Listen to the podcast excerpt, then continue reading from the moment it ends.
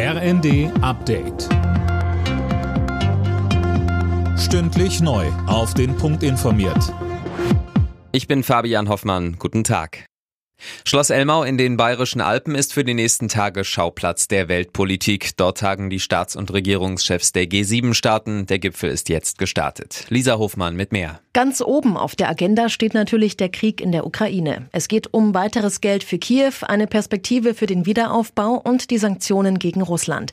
Kanzler Scholz will aber, dass sich der Gipfel nicht nur um den Krieg dreht, sondern auch um das Thema Klimapolitik. Zum Beispiel um Scholz Pläne für einen Klimaclub aus Ländern, die voran angehen.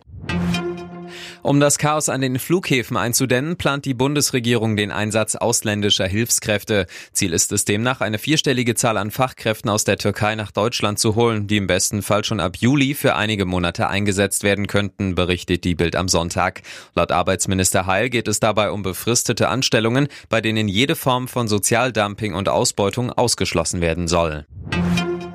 Nach drei Wochen ohne Beschuss ist die ukrainische Hauptstadt Kiew am Morgen wieder Ziel russischer Angriffe geworden. Ein Wohnkomplex in der Nähe des Stadtzentrums soll getroffen worden sein. Alena Tribold mit den Einzelheiten. Es gibt mindestens zwei Verletzte, es seien aber auch noch Menschen unter den Trümmern, das teilte Kiews Bürgermeister Vitali Klitschko mit.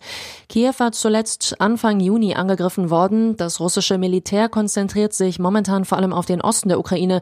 So ist die Stadt Siewiero Donetsk nach wochenlangen Kämpfen nun komplett in russischer Hand. Die Eroberung ist für Russland strategisch wichtig, um die gesamte Donbass-Region einzunehmen, das industrielle Herzstück der Ukraine. Die Weltgesundheitsorganisation ruft wegen der Affenpocken vorerst keinen internationalen Gesundheitsnotstand aus. Das hat das WHO-Notfallkomitee entschieden. Dieses ist demnach ernsthaft besorgt, hält aber die höchste Alarmstufe für die aktuelle Ausbruchslage für nicht nötig. Alle Nachrichten auf rnd.de